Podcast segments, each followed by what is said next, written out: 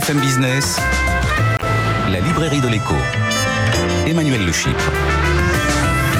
Bienvenue dans la librairie de l'écho, l'émission de BFM Business qui vous offre chaque semaine le meilleur de la littérature économique. Alors évidemment, pas d'émission sur les livres sans auteur.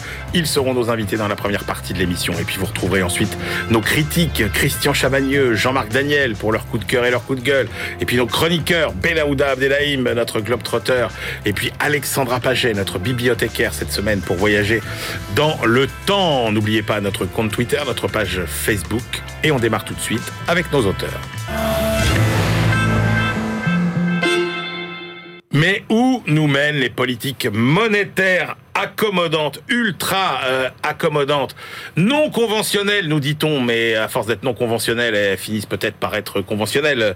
Euh, D'ailleurs, bref, où nous mènent ces politiques monétaires menées depuis euh, la crise de 2008-2009 et peut-être même avant, depuis le milieu des années 80 Est-ce qu'il faut en sortir compte tenu de leurs effets pervers? Mais peut-on en sortir et comment Réponse avec nos deux invités qui ont vécu depuis 30 ans au moins pas au même endroit forcément, mais tous dans les arcanes des euh, marchés financiers. Georges Hugeux, bonjour. Bonjour.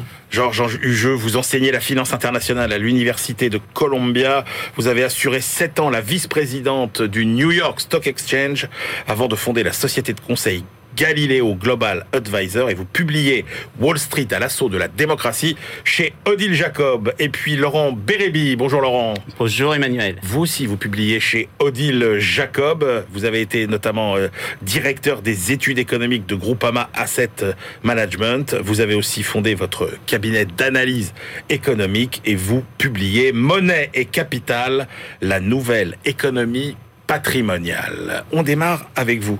Euh, Georges Hugeux, vous dites il y a une déconnexion entre les marchés financiers et l'économie réelle. Alors, j'ai envie de vous demander, euh, est-ce que euh, c'est si évident que ça, il y a une déconnexion? Et puis si oui, comment vous l'expliquez? Alors je vais simplement dire que pendant la période que nous avons connue où le marché s'est corrigé juste au moment où on ne savait pas ce qu'était la pandémie, euh, depuis ce moment-là, les marchés ont monté aux États-Unis de 130%.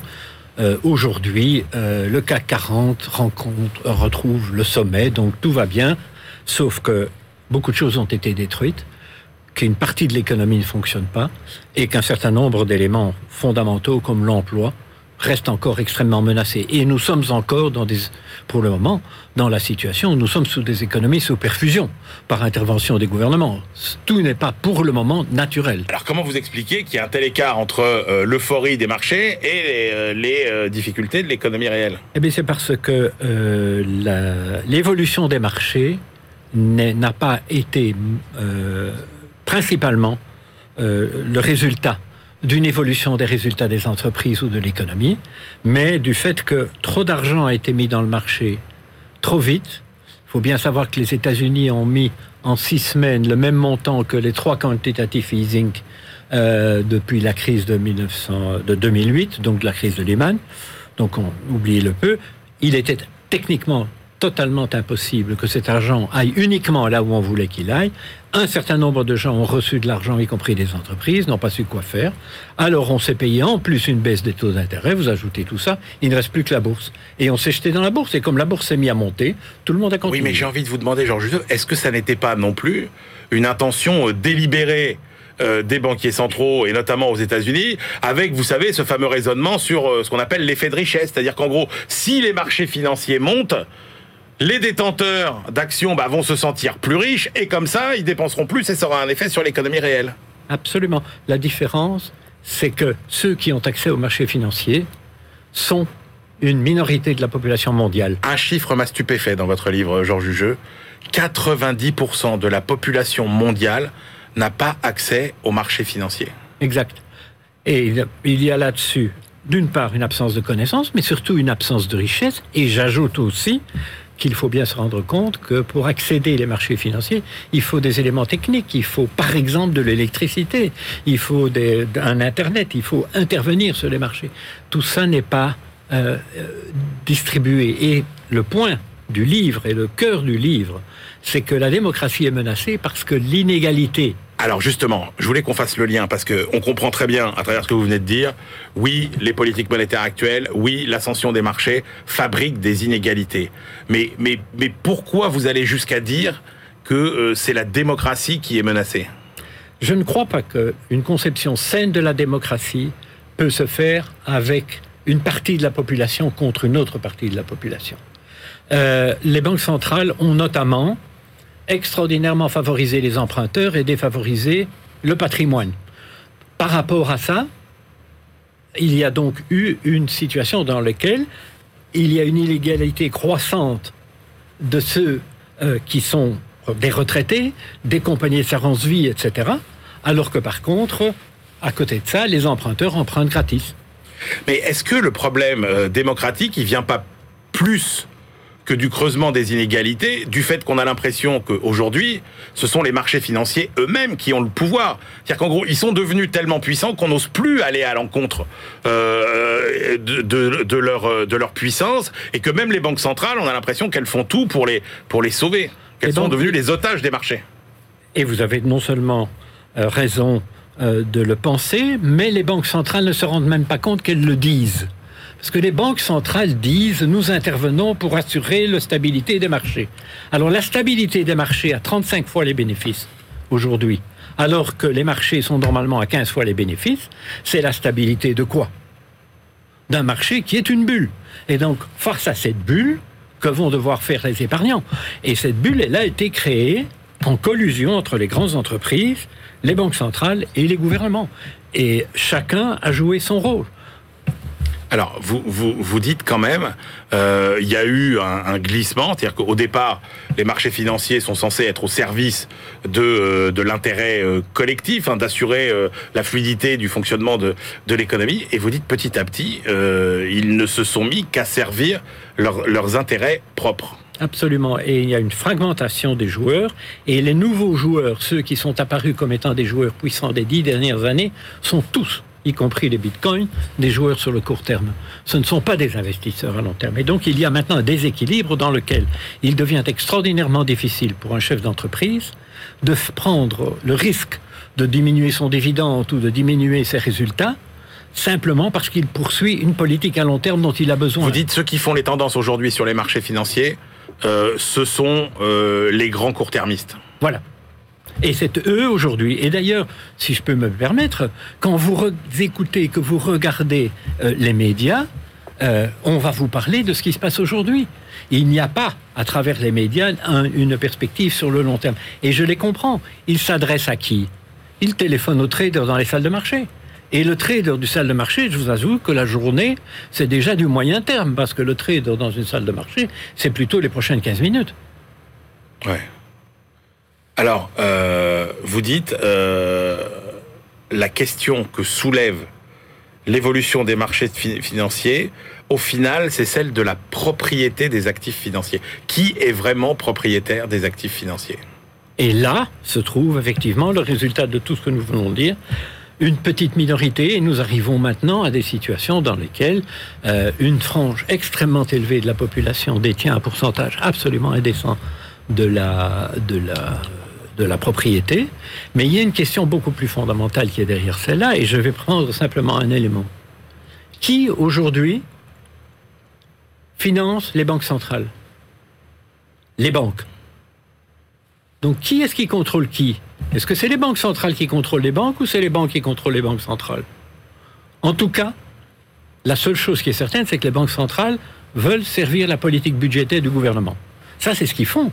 Mais aujourd'hui, si les banques devaient retirer leurs capitaux, les banques centrales ne savent plus survivre. C'est pour ça que cette idée farfelue qui a continué à évoluer, qui est qu'on va supprimer la dette euh, des pays qui sont détenus dans les banques centrales, est une idée extraordinairement dangereuse. Elle aurait pour conséquence immédiate de mettre tout le système bancaire en, en faillite. Ça veut dire que cette dette, un jour, il faudra bien la rembourser. Alors cette dette, il va falloir la rembourser, mais le problème que j'ai est beaucoup plus euh, euh, par rapport à euh, une, euh, une volonté de ne pas regarder ce qui pourrait se passer si un jour les taux d'intérêt devenaient normaux. Donc pas à zéro. À 3% et à 4%. À partir de ce moment-là, on va voir ce qui va se passer. Parce que moi, je voudrais savoir ce qu'un ministre des Finances, dans 5 ans, va dire à sa population quand il va devoir expliquer que 40% de son budget, c'est le paiement des intérêts sur la dette. Oui, mais sauf que, Georges Jugeux, précisément, euh, les taux d'intérêt euh, à long terme sont très bas parce qu'ils sont maîtrisés par les banques centrales. Exactement. Donc, dans, dans ce monde où, dans le monde d'avant, on aurait pu dire attention, il y a cette épée de Damoclès de la hausse des taux. Si c'était juste les investisseurs qui achetaient des, les, les dettes publiques et qui d'un seul coup s'en détournaient. Mais là, dès l'instant où c'est les banques centrales qui financent, il n'y a pas de risque de hausse des taux il y a un risque beaucoup plus important, c'est de découvrir, par exemple, que dans la dernière injection de capital qui s'est faite aux États-Unis, ce ne sont pas les grands souscripteurs étrangers qui ont souscrit, ce sont les banques centrales, parce qu'il n'y avait personne d'autre. Et si on avait voulu vendre les actifs aux investisseurs particuliers et autres, on aurait dû payer beaucoup plus cher. Effectivement, nous sommes dans une situation dans laquelle tout tourne en rond, mais le problème, c'est que ça implique qu'il faut continuer à acheter des trillions de dollars. Or, vous savez comme moi que les banques centrales ont injecté 9 trillions de dollars rien que pendant la pandémie. C'est quoi la limite, Georges Jeu ah, ça c'est la question à quelques trillions de dollars. Euh, la seule chose qui est certaine, c'est que la poursuite éternelle de ce phénomène est impossible. D'autant plus que, je dis, je le répète, comme ça ne va pas nécessairement dans l'économie, le véritable problème, c'est la croissance économique.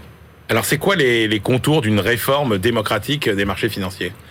Alors, il y a une première chose qu'il faut certainement faire, c'est évidemment euh, arrêter cette politique monétaire et arrêter cette euh, politique d'endettement.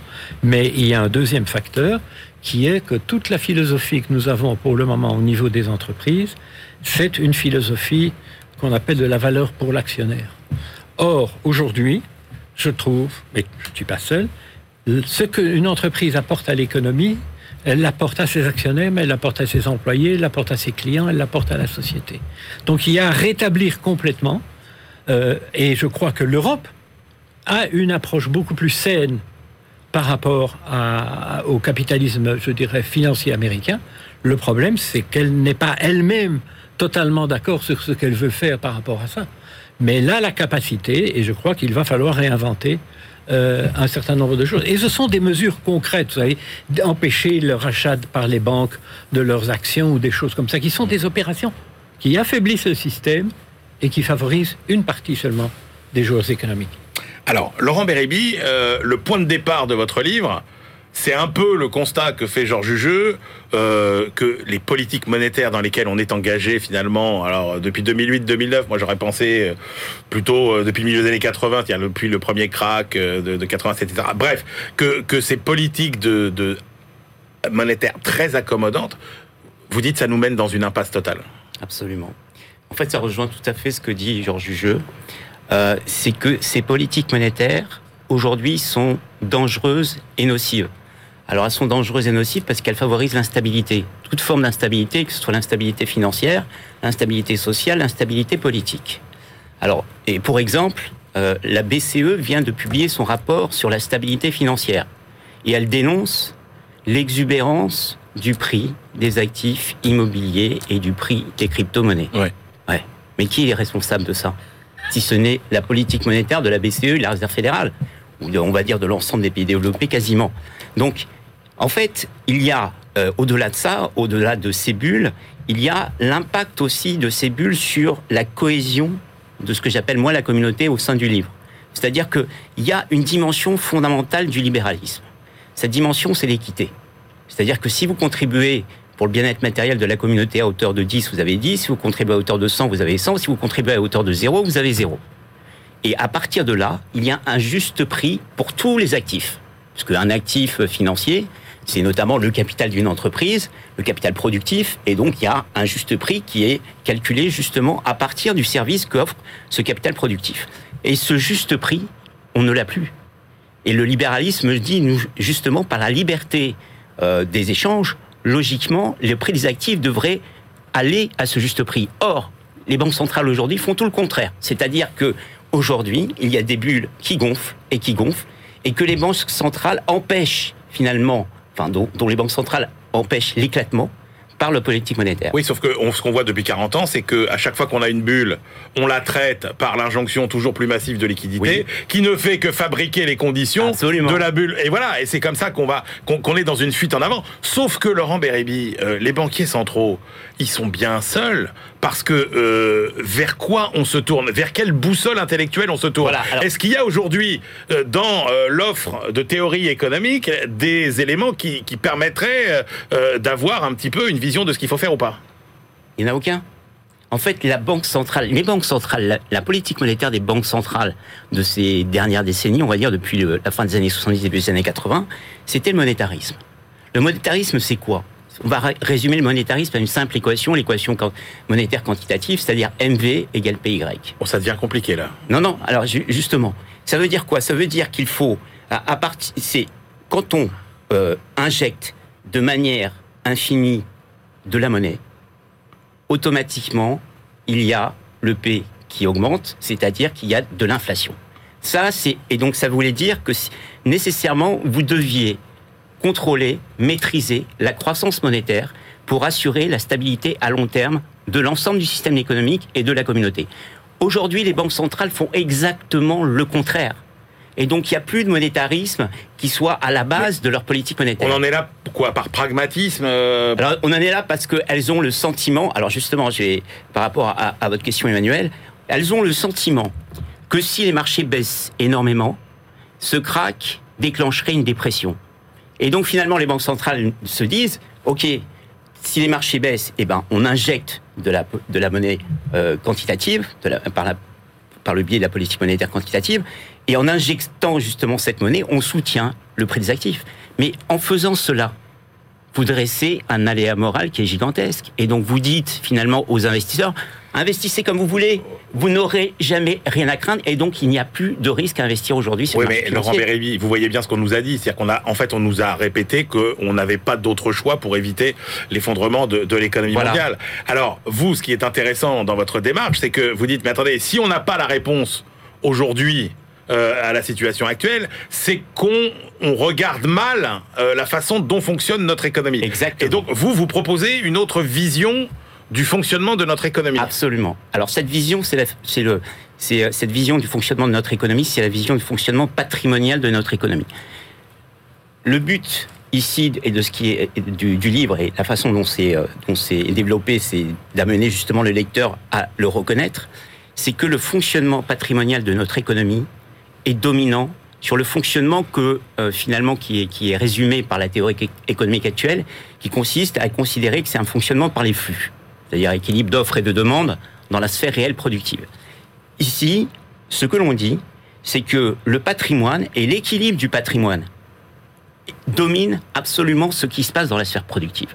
Alors l'équilibre du patrimoine, c'est quoi? Il y a deux composantes canoniques dans euh, le patrimoine d'une communauté. Il y a la monnaie et il y a le capital. Keynes avait déjà été déjà sorti de l'économie classique en extirpant justement une monnaie patrimoniale qu'il avait qualifiée de monnaie spéculative. Donc lui, il considérait qu'il y avait une forme de monnaie patrimoniale qui modifiait le euh, fonctionnement du système économique par rapport à ce que décrit l'économie classique. Et d'où l'opposition entre les monétaristes et les keynésiens. Dans ce livre, on développe justement, on, on poursuit la démarche de Keynes, c'est-à-dire qu'il y a une forme de monnaie patrimoniale qui est bien générée par le système économique, qui n'est pas la monnaie spéculative de Keynes, qui est, la monnaie que je qualifie de patrimoniale, et qui est générée par le biais de la propriété du capital. Donc c'est bien développé dans le livre, de manière synthétique, hein, c'est que finalement le livre fait une approche globale de cette approche patrimoniale qui a été initiée par Keynes et que et, et qu'on si développe. je dis, Laurent Bérébi, si je dis, alors vous, je, je, je, parce que là on est sur des terres un peu euh, inexplorées. Si je dis que finalement dans votre économie patrimoniale, euh, ce qui génère du revenu, c'est un peu l'équivalent de euh, ce que générait le travail comme revenu dans l'économie d'avant. C'est c'est absurde de dire ça ou pas? Non, c'est pas absurde, c'est tout à fait vrai, mais c'est c'est tout à fait vrai. C'est-à-dire dans le système naturel, il y a, il y a deux systèmes hein, que je développe. Il y a le système naturel, le système entrepreneurial et, et capitaliste. Et donc dans le système naturel, c'est exactement ce que vous dites, euh, Emmanuel.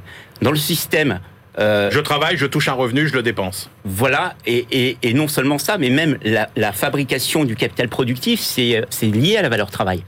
Parce que vous devez travailler pour fabriquer ce capital productif sans, sans jouir finalement des revenus de ce travail tout de suite. C'est pour ça que l'investissement a un coût même dans une économie qui est sans banque, sans entreprise et sans marché financier, ce qui est le cas dans, le système naturel que je développe. Dans le système actuel, finalement, il y a toujours ce coût.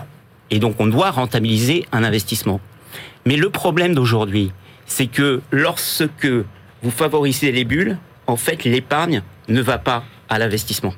En fait, c'est beaucoup plus facile pour qui que ce soit d'investir son épargne sur les marchés financiers même pour un créateur, euh, de, un, chef d'entreprise, plutôt que de chercher à créer de la richesse qui, qui, est, qui est finalement une activité plutôt risquée, parce que vous prenez des risques.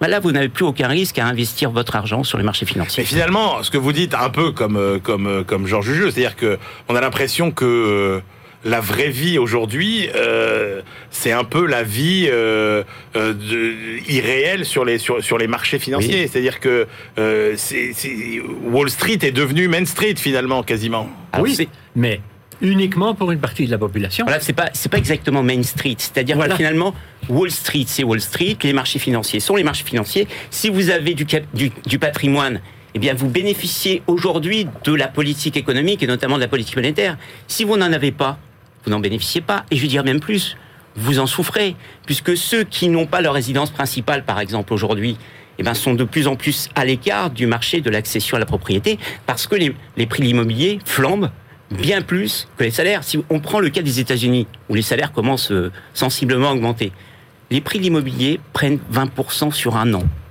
C'est une diffusion générale de la hausse des prix de l'immobilier. Aujourd'hui, on est sur des hausses de salaire de 4,5%.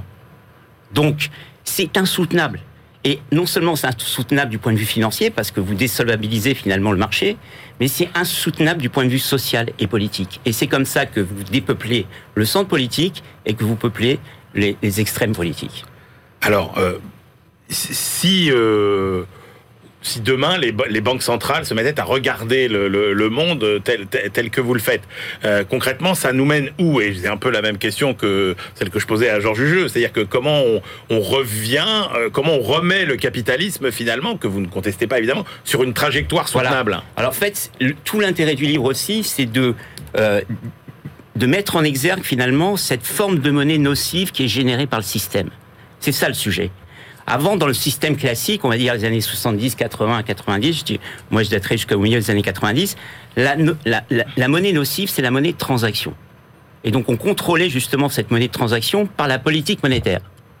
Aujourd'hui, la monnaie nocive qui prend totalement le dessus sur la monnaie de transaction, c'est ce que je qualifie dans le livre de monnaie patrimoniale. Et là, il y a un vrai sujet, c'est que les banques centrales qui sont créatrices de la, la, monnaie avant qui faisait flamber les étiquettes dans les magasins et maintenant ça fait flamber. l'excès de monnaie qui euh, qui vous qui faisait flamber les étiquettes dans les magasins et là c'est l'excès de monnaie qui fait euh, flamber, les prix des actifs exactement. Et donc le, le vrai sujet pour les banques centrales c'est qu'elles ne sont pas capables de maîtriser cette monnaie patrimoniale. Et je dire même plus c'est-à-dire qu'elles ont le sentiment elles en injectant de la politique de, de la nouvelle monnaie par la politique monétaire quantitative de faire ce qu'il faut pour, euh, le système économique, mais elles ne font qu'empirer le mal puisqu'elles ne font qu'injecter cette monnaie patrimoniale. Donc elles ne font que gonfler cette monnaie nocive pour le système. Donc le vrai sujet qui, est, développé aussi dans le livre, c'est de, bien considérer que cette monnaie nocive, c'est la monnaie patrimoniale, et de savoir comment on peut la réguler en dehors des banques centrales. Eh bien, merci beaucoup à tous les deux. Euh, pour euh, ces plongées euh, passionnantes. Ah, j'espère que vous nous avez suivis, mais franchement, ça vaut le coup. Et puis, de toute façon, dans la librairie de l'écho, si vous voulez en savoir plus, eh bien, évidemment, vous lisez les deux livres de nos auteurs, Georges Hugeux, Wall Street à l'assaut de la démocratie, comment les marchés financiers accroissent les inégalités chez Odile Jacob, et puis Monnaie et Capital, la nouvelle économie patrimoniale par Laurent Bérébi. C'est aux éditions Odile Jacob comme le livre de Georges Hugeux. Voilà, on se retrouve tout de suite avec euh, nos critiques, nos chroniqueurs pour la deuxième partie de cette librairie de l'écho. BFM Business, la librairie de l'écho. Emmanuel Le se retrouve pour la deuxième partie de cette librairie de l'écho que nous clôturerons comme de coutume avec euh, nos chroniqueurs Benaouda Abdelhaim, notre globe-trotteur, notre bibliothécaire pour voyager dans le temps. Cette semaine sera Alexandra Paget. Mais tout de suite, on retrouve nos critiques à ma gauche, Christian Chavagneux, euh, éditorialiste et critique à alternatives économiques. Et puis Jean-Marc Daniel, professeur émérite à l'ESCP et le critique attitré, lui, de la Société d'économie politique. Allez, on commence avec votre choix, Jean-Marc, le livre de Denis Oliven, Un étrange renoncement chez Albin Michel. Oui, j'ai choisi ce livre et je sors de ce livre euh, à la fois enthousiaste et inquiet. Ah inquiet parce que le donc Denis Olivier, on le connaît, hein, c'est un des personnages euh, importants de notre paysage euh, médiatico-politique. Il s'était illustré dans les années 90 et fait connaître pour avoir dénoncé ce qu'il annonçait la préférence française pour le chômage, ce qui avait frappé l'imagination. Donc il se réclame de la gauche, d'une gauche social-démocrate, et dans ce livre, il dit, il pousse un cri d'alarme, il exprime son désarroi sur l'évolution de la pensée dominante en économie et en particulier de la pensée issue des milieux de gauche. Alors, il suffit de prendre le, les, chapitres, les titres de chapitres. Il y en a un qui s'appelle Greta au pays des merveilles. Donc, il dit on est en train de construire euh, autour de l'écologie une vision qui est une vision totalement euh, euh, irréaliste de la vie, du monde dans lequel on veut vivre. Notre chapitre s'appelle Mort au mérite, c'est-à-dire en déclarant qu'il n'y a pas de méritocratie, mais qu'il y a une parentocratie, que les gens ne réussissent qu'en fonction du parcours de leur, de leur milieu familial. On on détruit toute idée d'effort, de capacité à sortir de sa situation, de capacité à s'élever sur le plan social. Il y en a un autre chapitre qui s'appelle la fin du travail. Il dit pareil, on dénigre systématiquement l'effort, le travail, on considère que la réduction de la durée du temps de travail est l'alpha et l'oméga de toute proposition que l'on doit faire sur le plan politique. Et puis, il y a un autre chapitre qui s'appelle Retour à, à 1800, après Jésus-Christ quand même. Il dit retour à 1800 après Jésus-Christ. Il dit en fait quand on regarde le taux de croissance euh, moyen de la France, le taux de croissance potentiel, on retrouve des niveaux de croissance euh, qui étaient ceux d'avant la révolution industrielle, d'avant le décollage de la restauration, donc dans le tout début des années 1800. Et donc il dit il y a en fait une rupture de l'esprit par rapport aux, théories du progrès, la gauche, l'évolution naturelle de la société s'appuie sur la notion de progrès. Le progrès, c'est l'idée que on vit mieux que ses parents et on vit moins bien que ses enfants. Et il dit cette idée-là, elle s'est défaite et il faut maintenant réagir parce que sinon, on va s'engager véritablement dans un appauvrissement, un déclin du pays.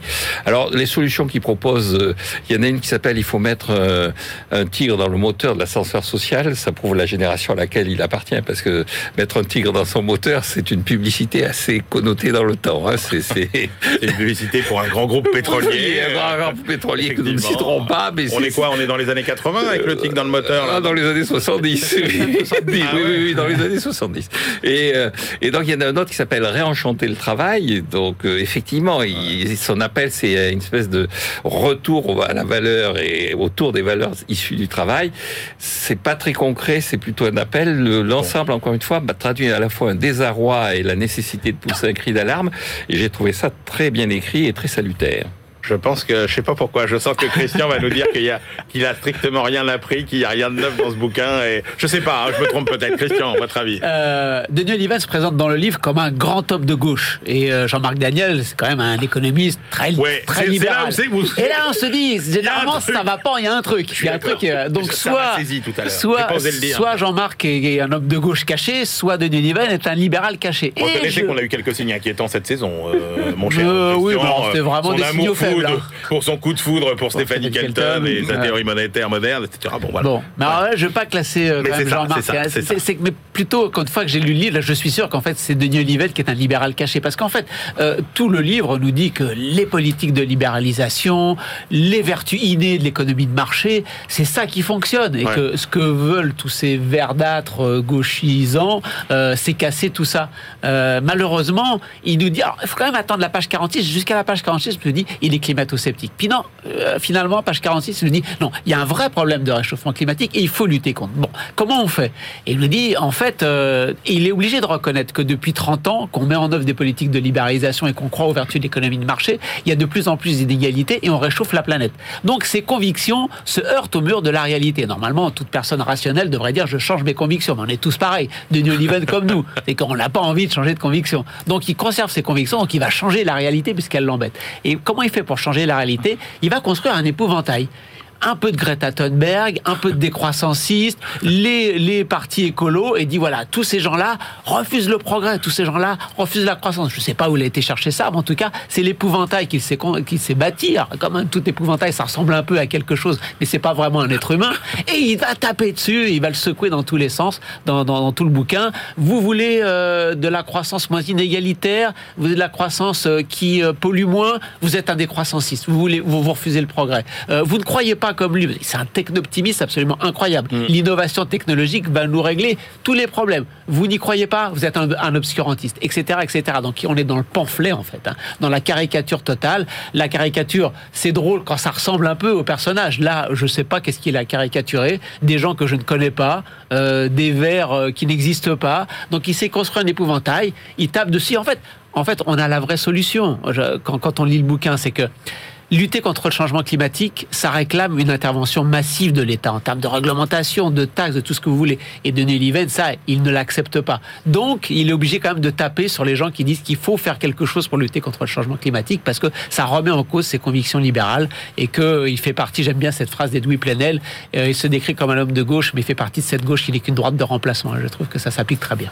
Ouais, il s'assume comme libéral, il se définit comme un libéral du bonheur que, ce que je me définis aussi comme tel. C'est ça, vous, vous, êtes dans la même case. Oui, oui, ce serait difficile de dire, euh, de dire euh, le contraire. Oui, c'est un débat qu'il faudra qu'on ait parce que moi, je suis pas convaincu de ça. Quand vous voyez les échecs de tout justement, tout ce qui vise à créer des nouvelles réglementations, regardez la COP 26, c'est terrifiant. Et puis quand vous regardez ce qui se passe sur le terrain du côté des entreprises, même du côté des, des élus locaux, etc., le, le, il se passe énormément de choses très loin des réglementations, etc. C'est un débat que nous aurons un autre jour parce qu'il faut que nous parlions de votre choix, Christian, le livre de euh, Lim Van Nock et Bruni Tinel. Bruno. Bruno Bruno Tinel évidemment. Vive la dépense publique aux éditions HEO. Oui, c'est macroéconomie de la dépense publique en gros. Et les auteurs nous disent la dépense publique n'est pas l'ennemi de l'intérêt général. Donc ils vont le démontrer euh, en gros dans, trois grandes parties dans, le bouquin. La première revient sur ce fameux taux, euh, la dépense publique française c'est 67% du mm. PIB, c'est beaucoup plus que les restes, blabla. Bon, il, nous montre bien que euh, ce ratio il dépend de la façon dont on socialise ou pas la protection sociale et que comme c'est différent dans différents pays, bon, la comparaison n'a pas vraiment n'est franchement franchement pas raison. Ils nous disent en plus que, ils nous font remarquer que ce taux, il est calculé en additionnant trois parties qui correspondent à trois définitions différentes du PIB. Un petit bout, un petit bout, un petit bout. C'est pas très cohérent. Si vous faites le même calcul pour la dépense privée, vous tombez sur 260% du PIB, ce qui veut absolument rien dire. si vous vraiment voulez savoir quel est le rôle de l'État dans l'économie par la dépense, vous prenez les dépenses de consommation, les dépenses d'investissement. Et ça, vous pouvez faire du comparatif international. Et ça, en France, c'est 27% du PIB, pas 67%. Oui, la France reste au-dessus des autres pays, donc on dépense plus, mais l'écart est entre 2 et 4 points de PIB. C'est beaucoup moins que ce que les fantasmes du euh, commentaire général sur 67% de PIB laissent entendre sur la place de l'État dans l'économie. La deuxième partie, c'est sur la, politique budgétaire, ce que les économistes appellent le multiplicateur budgétaire. Quand l'État dépense 10, bah, il va distribuer de l'argent, les gens qui vont recevoir vont distribuer, qui vont même pas distribuer. Donc ça va faire, ça va avoir un effet de relance de l'économie largement supérieur à ce qui est distribué par, euh, par, par l'État.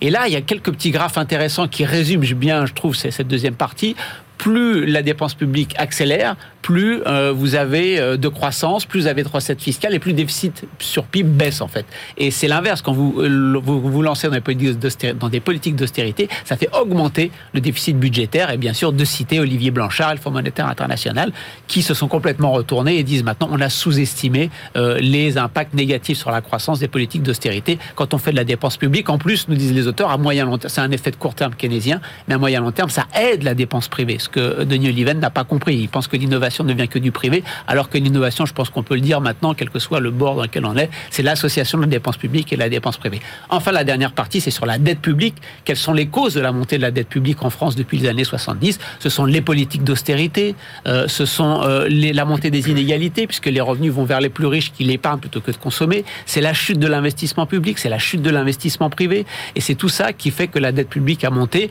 Et les auteurs plaident à la fin du livre pour un plan de relance de la dépense publique de 150 milliards sur, euh, sur 5 ans pour euh, la transition écologique, pour l'hôpital, pour la santé, pour remettre à niveau les services publics. Donc on est dans la on est beaucoup dans, les explications pédagogiques de la macroéconomie de la dépense publique, avec euh, une conclusion finale qui est de dire encore une fois, je trouve que ça résume bien le livre, la dépense publique n'est pas l'ennemi de l'intérêt général. La dépense publique, non. Le gaspillage de l'argent public, oui. Oui, absolument. Oui, c'est un livre qui est un livre effectivement assez pédagogique, mais assez convenu. Et je dirais que, pour reprendre une formule récente de Christian, les auteurs voient leurs convictions se heurter au mur de la réalité, parce que la réalité, c'est pas exactement ce qu'ils décrivent. Il y a quand même, euh, ils ont rien appris et beaucoup oublié. Hein. Il y a, euh, un encart sur la rigueur de 82-83 où ils oublient quand même que la France avait un tel déficit extérieur du fait de la relance qu'elle avait été obligée de faire cette politique de, rigueur. Hein. Et ça s'est terminé, la politique de relance qu'ils préconisent, par le carnet de change et le fait que la population avait été enfermée plus ou moins sur le territoire national par ce carnet de change. Et donc... Euh, il, fallait... Euh, on ne pouvait pas sortir en fait, on pouvait pas de, sortir. France, voilà, c'était ça le carnet de change. Le carnet de change, on avait une somme limitée pour pouvoir sortir de France. Et donc, euh, et donc, il y, y, a beaucoup de, de, choses qui sont qui sont omises, beaucoup de choses qui sont oubliées. Euh, alors, on pourrait reprendre euh, point par point, hein, mais euh, est-ce qu'ils sont bien à jour sur les effets multiplicateurs Alors sur les effets multiplicateurs, oui, oui. Alors sur les effets multiplicateurs, d'ailleurs, ils assistent davantage sur le côté récessif de l'effet multiplicateur de la politique d'austérité que sur le côté véritablement expansionniste de, de l'effet multiplicateur, mais quand même, quand on voit l'état des déficits budgétaires que nous avons connus l'année dernière et l'état de la croissance, on voit bien que c'est pas le déficit de Jean-Marc. Hein, oui, mais oui, on voit bien que ce qui est à l'origine de la croissance économique, c'est pas le déficit budgétaire, c'est la possibilité qu'a la population de travailler. Et donc l'année dernière, elle pouvait pas travailler. Dans la conclusion, là où euh, je rejoins Christian, c'est que la conclusion est assez claire et en plus il résume en cinq points tout le livre. Et donc, euh, si on veut échapper à tout ce discours assez convenu de, de, de, sur un keynesianisme hydraulique, on peut aller directement à la conclusion. Et il y a un des points qui consiste à dire la politique d'offre ne marche pas, c'est la demande qui suscite la croissance. L'année dernière, on a maintenu la demande puisqu'on a maintenu le revenu des gens et on a empêché les gens de travailler. On voit bien qu'on n'a pas eu de croissance. Et donc, euh, tous ces arguments, il, les oublie quand il parle de la dépense publique qui est à l'origine de l'innovation. Mais enfin, le pays le plus innovant, c'est la Suisse. Et le niveau de dépenses publiques en Suisse, c'est 32% du PIB. Alors, effectivement, ils expliquent qu'il faut, euh, il faut comptabiliser. Enfin, on voit bien qu'en Suisse, où les comptes sont équilibrés et où beaucoup de la protection sociale est privée, l'efficacité économique est portée essentiellement justement par ce secteur privé. Donc, c'est plutôt un livre de parti pris, un livre qui convaincra les convaincus que véritablement, euh, alors un livre très pédagogique, assez clair, c'est bien, c'est clair, c'est écrit de façon accessible, c'est, je dirais, c'est presque assez modeste, c'est-à-dire, il la ramène pas en disant nous on sait, on, va vous expliquer, très bien, donc c'est de bons pédagogues mais euh, c'est pas, à mon avis, très convaincant. Merci. C'est un peu contradictoire dernière phrase de Marc Daniel. Hein. Ils sont très bons pédagogues, mais c'est pas très convaincant. S'ils ah sont très bons pédagogues, c'est que c'est un peu convaincant quand même. Euh, non, non, ils sont bons pédagogues, mais le discours qu'ils tiennent, le, ce qu'ils enseignent, je vous taquine, Jean. euh, je vous taquine. Allez, on retrouve tout de suite euh, notre bibliothécaire Alexandra Paget. Allez, vous allez voir, c'est bien beau de faire des programmes électoraux, mais quand vous avez le physique, ça aide pour être élu. BFM Business la librairie de l'écho. Les livres d'hier et de demain. Bonjour Alexandra. Bonjour Emmanuel. Alexandra Paget, journaliste euh, évidemment à BFM Business. Alors là, on va voyager dans le temps avec un livre totalement déprimant, je vous le dis tout de suite, parce que on fait plein d'émissions sur la politique économique, les réformes, qu'est-ce qu'il faut faire, etc. Et là, c'est un livre qui s'appelle Pouvoir et beauté, le tabou du physique en politique par François Ourmand au PUF et vous allez voir grosso modo Alexandra je peux dévoiler la conclusion c'est que on peut mettre ce qu'on veut dans des programmes économiques. C'est que pour être élu il faut être beau. Ou pas mais en tout cas. Ah ou pas Non ou pas. Il faut avoir un physique en tout enfin, cas. Enfin, en tout cas, il faut avoir un physique. C'est à peu près ce qu'on peut retenir de tout ça. Mais alors de tout ça, ça remonte très loin. Hein. Alors ça remonte à très loin. Hein. Tout en Camon, Philippe IV le Bel, Louis XIV, évidemment, les Kennedy, évidemment aussi, Ségolène Royal, Nicolas Sarkozy, Donald Trump, leur image, l'esthétique de leur représentation et de celle de leur entourage, de leurs épouses aussi, euh, ont été les fondements de leur pouvoir avec, je le crains, Emmanuel, et vous le disiez tout à l'heure, plus d'importance que leur politique véritablement. Alors expliquez-nous tout ça. Alors, Interroger la beauté du prince, c'est penser les dispositifs de mise en scène du pouvoir, scénographique, spectaculaire, picturaux, c'est ce qu'écrit François Ourmand. Alors, ça vous rappelle pas euh, par hasard euh, l'avancée euh, quasi christique d'Emmanuel Macron sur l'esplanade du Louvre? Ah, faut reconnaître que Emmanuel Macron, il répond sans doute à la théorie, oui. Ah oui, oui, c'est même cette mise en scène ce soir-là qui a fait coulé tellement d'encre, finalement plus vous le disiez tout à l'heure, que son programme. C'est un autre discours, en fait. Pas forcément très vrai, puisque tout ça n'est qu'une mise en scène, et la volonté de représenter le prince sur un mode idéal n'est évidemment pas neuve. Donc les représentations de Toutankhamon, vous savez, c'est ce, cette physique extraordinaire, cette beauté hallucinante. En fait, Toutankhamon, euh, lors des fouilles récentes, on s'est aperçu qu'il était prognate, euh, qu'il était tout petit, euh, qu'il était... Oui, mais ça, c'est la représentation. Ah oui, mais la représentation, en l'occurrence... La représentation après alors la représentation de Toutankhamon en l'occurrence a euh, enduit d'erreur, euh, si vous pouvez me permettre ce, jeu de mots idiot, toute une population, puisqu'en l'occurrence il a été déifié, alors qu'en ah réalité ah c'était le contraire. Mais ça a, ça a assis sa politique. Pareil pour euh, Philippe IV le Bel. Pareil, pareil pour Charles VI. Philippe IV le Bel est un roi de fer avec une poigne hallucinante. Il est d'une beauté, paraît-il, incroyable. Son fils, Charles VI, le bel aussi, est nettement plus faible, totalement inconsistant, mais correspond au même type, donc incarne la puissance royale. Pareil pour... Euh, alors, amenez-nous au temps maintenant où on vote, vous voyez, où on, choisit nos dirigeants. Comment ça se passe? alors, Ce qui se passe aujourd'hui, c'est que compte tenu du fait que vous les élisez, qu'on élit les gens, normalement, on est censé les élire sur un programme. Sauf qu'en fait, l'esthétique, particulièrement avec Instagram, particulièrement avec le numérique, est devenue une sorte de carte de visite du politique, beaucoup plus que ce qu'il raconte. Regardez par exemple cette phrase de Laurent Fabius qui dit euh, non mais attendez euh, baser une élection sur une compétition de look ça n'est pas possible en parlant de Ségolène Royal. Raté. Hmm. Il se fait euh, carotter. C'est Ségolène Royal qui l'emporte. Pourquoi? Parce que la mise en scène, la bergère, euh, la tenue blanche, euh, Besnéard qui s'en occupe. C'est même pas un communicant, c'est même pas donc vous dites c'est plus c'est plus quand même une question de mise en scène qu'une question de qu'une question de, physique pure quoi. Alors oui et puis puis en plus après euh, enfin plutôt avant dans l'ordre historique mais l'inventeur de tout ça quand même c'est bien quand même John Fitzgerald Kennedy parce que lui il est vraiment beau. Avec lui on rentre dans l'ère moderne. On, on, rentre dans l'ère moderne. Lui il est vraiment beau. Sa femme est magnifique quand il arrive à Paris. Charles de Gaulle dans un dans, dans un moment très compliqué. Charles de Gaulle est complètement convaincu par, euh, par, par Jackie Kennedy. On oublie un peu euh, le, fond du problème, c'est-à-dire l'OTAN. Merci beaucoup, Alexandra Paget. Voilà, le physique en politique, ça compte. Et ça compte sans doute plus qu'ailleurs. Mais après tout, la politique, c'est quand même de l'art de la séduction, quelque part. Merci beaucoup, Alexandra. Allez, c'est l'heure de entamer notre tour du monde avec Benahouda Abdelhaim. BFM Business, la librairie de l'écho les livres d'ailleurs. Bonjour Benahouda. Bonjour. Alors Benahouda, on démarre notre tour du monde cette semaine. Et oui, par le décryptage de cette notion euh, fondamentale aujourd'hui en Chine, la prospérité commune. Qu'est-ce qu'il faut comprendre de cette expression, Benahouda Alors il faut d'abord voir que le plénum du, Parti communiste euh, chinois, euh, dans une résolution tout à fait historique, a consacré la pensée du président Xi Jinping euh, à l'égal de celle de Mao Tse-tung et de Deng Xiaoping. Mmh. L'un des nouveaux éléments de cette pensée présidentielle, c'est donc le ce concept de, prospérité commune. Et voici un, essai en, forme de point de vue par l'économiste Yao Yang. c'est le doyen de l'école nationale de développement de l'université de, Pékin, un texte en, en, chinois traduit par un universitaire canadien, David Ownby. Il soutient que la prospérité euh, commune euh, relève d'une suite logique euh, aux campagnes de, réduction de la pauvreté et de, lutte contre la corruption, dans le sens où l'État s'attaque à l'inégalité profonde de la société chinoise. Pour autant, pour autant, l'auteur entend que l'État n'aille pas trop loin dans une redistribution des richesses qui annulerait les immenses progrès de, de l'ouverture au marché et des réformes.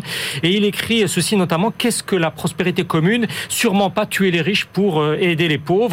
Nous l'avons tous vécu, l'ère de l'égalitarisme extrême, je cite encore, lorsque nous mangions tous euh, au même grand pot de riz, que vous travaillez beaucoup ou peu, euh, ou même si vous ne travaillez pas du tout, ne faisait aucune différence, donc nous étions inefficaces. Alors sa démonstration ensuite est nettement plus euh, sophistiquée, dirons-nous, du point de vue des sciences sociales, et elle passe par une segmentation de la notion de, distribution avec une référence centrale, Adam Smith, pour Yao Yang, afin de viser cette prospérité commune plutôt que de redistribuer au travers de l'impôt, au travers de, subventions, de revenus de base, il faut bien davantage insister sur le système éducatif chinois profondément inégalitaire qui continue de mal servir la jeunesse pauvre, qu'elle soit urbaine ou, ou rurale, et ce qui aboutit selon lui à ce qu'ils soient incapables, ces jeunes pauvres, de développer leurs capacités productives et qui demeurent donc à l'écart euh, de l'essor national et de la prospérité commune. Aussi, c'est l'équité de l'investissement par étudiant qui doit être tout à fait repensée au sein du système chinois. Ah oui, c'est absolument passionnant. Moi, c'est pas du, enfin, c'est pas comme ça que de de loin, euh, on, l'avait compris quand on nous raconte le retour au, au bon vieux communisme, Mao Tse-tung, etc. On n'y est pas du tout, du tout, du tout. Non, souvent la, la pensée communiste, la pensée chinoise, excusez-moi, est beaucoup plus subtile qu'on on veut. Eh ben, écoutez, euh, c'est passionnant en tout cas avec ce papier. Vous vous êtes intéressé, Benahouda, ensuite aux difficultés des compagnies ferroviaires japonaises à cause de la pandémie. Oui, ça fait partie d'une série euh, d'études du CJ, CGIS, excusez-moi, c'est l'Institut Canon euh, d'études mondiales à, Tokyo, un, cercle de réflexion de premier ordre euh, japonais, et qui porte sur l'ensemble des effets économiques et sociaux de la crise pandémique au Japon, dans les secteurs de la santé, de l'éducation, etc. Et celle-ci porte précisément sur le réseau des opérateurs ferroviaires japonais, qui jouit d'une exceptionnelle réputation mmh. internationale, un symbole de savoir-faire industriel, technologique, euh, de pointe et de qualité de, service. Euh, six compagnies pour les passagers, une pour le transport des, marchandises. Et elles sont issues, euh, il faut le rappeler, de la privatisation du, réseau de chemin de fer national en 1987. En, un an, donc en un an de pandémie, le nombre total d'usagers a diminué de, près de 30%, mais la chute du chiffre d'affaires est bien plus importante en 2020. Elle a été de 44%. selon le chercheur Yukihiro Matsuyama, cette diminution très importante des recettes, bien supérieure, s'explique euh, notamment par le fait que le nombre de touristes et de voyageurs d'affaires euh, a le plus diminué. Or, euh, comme chacun sait, ce sont les clients qui représentent la dépense par personne la, plus élevée. Et, ça ne se redresse toujours pas en 2021. les finances vont continuer de se détériorer. Le résultat d'exploitation varie par zone régionale, mais pas une seule ne ressort en positif. le retour à la normale ne cesse d'être repoussé dans, les perspectives. les données du ministère des Transports et des infrastructures attestent d'une absence de rebond. Ça ne va pas mieux en juin 2021 qu'en juin 2020, et ce qui va requérir de repenser l'ensemble du réseau, du service dont ce Japon moderne s'enorgueillit, euh, non pas dans une approche sectorielle, mais euh, euh, bien dans une perspective d'une nation vieillissante qui doit faire avec toutes les conséquences budgétaires de, cette évolution structurelle qui induit, nous dit l'auteur, qui est induite pardon, indépendamment de la crise actuelle. Et puis chaque semaine, Benahouda, vous nous offrez toujours une étude au titre énigmatique. Cette semaine, au-delà de la créditocratie du dollar, une économie géopolitique. Oui, un écrit russe. C'est une publication du club Valdai, qui est un forum russe de discussion sur les questions internationales. Le propos ici est de déconstruire euh, toute la théorie de l'hégémonie du billet vert euh, fondée sur une hégémonie politique des États-Unis. Les auteurs sont des, des universitaires euh, présentés en préface très clairement comme des anti-impérialistes de gauche et qui considèrent que l'on est là dans de l'idéologie et non pas dans une théorie économique rationnelle, celle de, de, de la créditocratie du dollar. toute une partie porte sur un bilan d'abord historique euh, du système monétaire international, du, capitalisme moderne.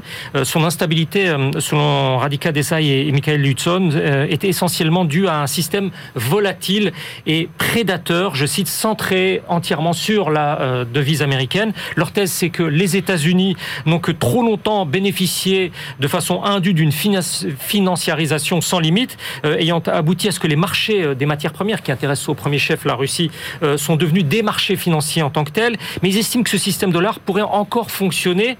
Euh, pouvait encore fonctionner tant qu'était euh, maintenu un semblant de neutralité, ce qui n'est plus le cas selon eux.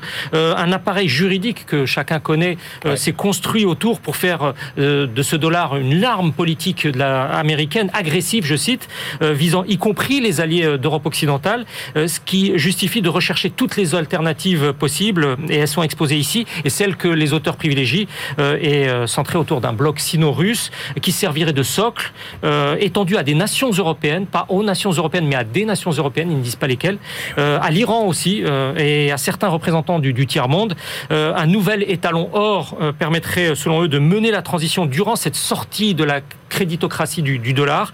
Avertissement, toutefois, les États-Unis n'adhéreront à aucun nouveau système qu'ils ne peuvent dominer je cite toujours, mes conclusions euh, qui se veut sans appel, si les États-Unis euh, persistent dans cette voie, ils ne pourront qu'assister à la disparition de leur propre créditocratie. Et comme on avait assisté à la disparition de la suprématie assez rapide hein, d'ailleurs de la livre sterling. Merci beaucoup Benahouda, c'était passionnant comme chaque semaine. Eh bien, c'est l'heure de nos ultimes choix. BFM Business, la librairie de l'écho. Les livres de la dernière minute. Christian Chavagneux, quelle est votre dernière sélection pour aujourd'hui? Livre de Frédéric Potier qui euh, n'est pas la énième biographie, mais un portrait nostalgique de Pierre Mendès France. On retrouve, euh, il y a une très très longue partie euh, sur le programme économique et les idées économiques de Pierre Mendès France. Et c'est vraiment intéressant autour du triptyque planification, nationalisation, investissement public. Pierre Mendès France souhaitait qu'on maîtrise les comptes publics. En même temps, il était en faveur d'une taxation des, des, plus hauts revenus. On retrouve le parcours de Mendès dans la gauche française, dans la décolonisation. Il voulait une Europe plus démocratique. Vraiment un, beau petit euh, pour les gens qui ne connaissent, qui ne connaîtraient pas les idées politiques et économiques de, de Mendès France. C'est le moment d'aller là. Juste avant de mourir, Pierre Mendès France a lâché un dernier article dans lequel il dit il faut faire attention à ne pas céder aux sirènes du nouveau libéralisme économique qui pointait puisqu'il est décédé en 1982 un homme politique féru de réflexion économique et qui euh, appelait à, une réflexion économique pluraliste. Vraiment un livre intéressant. On peut peut-être euh, l'envoyer à Denis Oliven. Euh, il a peut-être oublié les leçons de Pierre Mendès France. Au, contraire, je pense qu'il est le véritable héritier de Pierre Mendès peut-être. Je pense qu'il est l'héritier de Pierre Mendès France. Allez, Jean-Marc Daniel, votre dernier choix. Alors, mon, choix, c'est La civilisation du charbon, qui est un livre de, de Charles-François Matisse aux éditions Vendémiaire. Il raconte l'histoire du charbon au Royaume-Uni depuis les premiers découverte au XVIIIe siècle jusqu'à aujourd'hui où le Royaume-Uni ne produit plus de charbon, ce qui lui permet de faire la leçon à la Chine et, et à l'Inde, puisque lui, il ne produit plus de charbon, mais il décrit très bien cette civilisation et ce XIXe siècle qui s'est construit autour de ce que Jules Verne appelait les Indes noires. C'est tous ces pays miniers, toute la tradition qui s'était constituée dans le paysage et dans la vie quotidienne des Britanniques autour du charbon. Et moi, j'ai choisi cette semaine, vous connaissez euh, ma passion pour euh, le ferroviaire. Et puis c'est l'occasion aussi euh, de tirer un coup de chapeau aux éditions Autrement, qui alors publient très régulièrement des atlas, tous plus passionnants les uns que les autres. Il y en a un qui vient de sortir sur l'immigration, qui est extrêmement bien fait. Ça, ça s'appelle Géopolitique du rail, le train au cœur des enjeux contemporains. Tous les grands pays relancent aujourd'hui le train, considéré évidemment comme une solution dans la lutte contre le réchauffement euh, climatique et donc on voyage euh, le long de 25 grandes lignes. On nous présente tous les enjeux géopolitiques autour de euh, cette bataille du rail. C'est absolument passionnant aux éditions Autrement par Antoine Pecker. Voilà, c'est la fin de cette librairie de l'écho. On se retrouve la semaine prochaine et d'ici là, bonne lecture.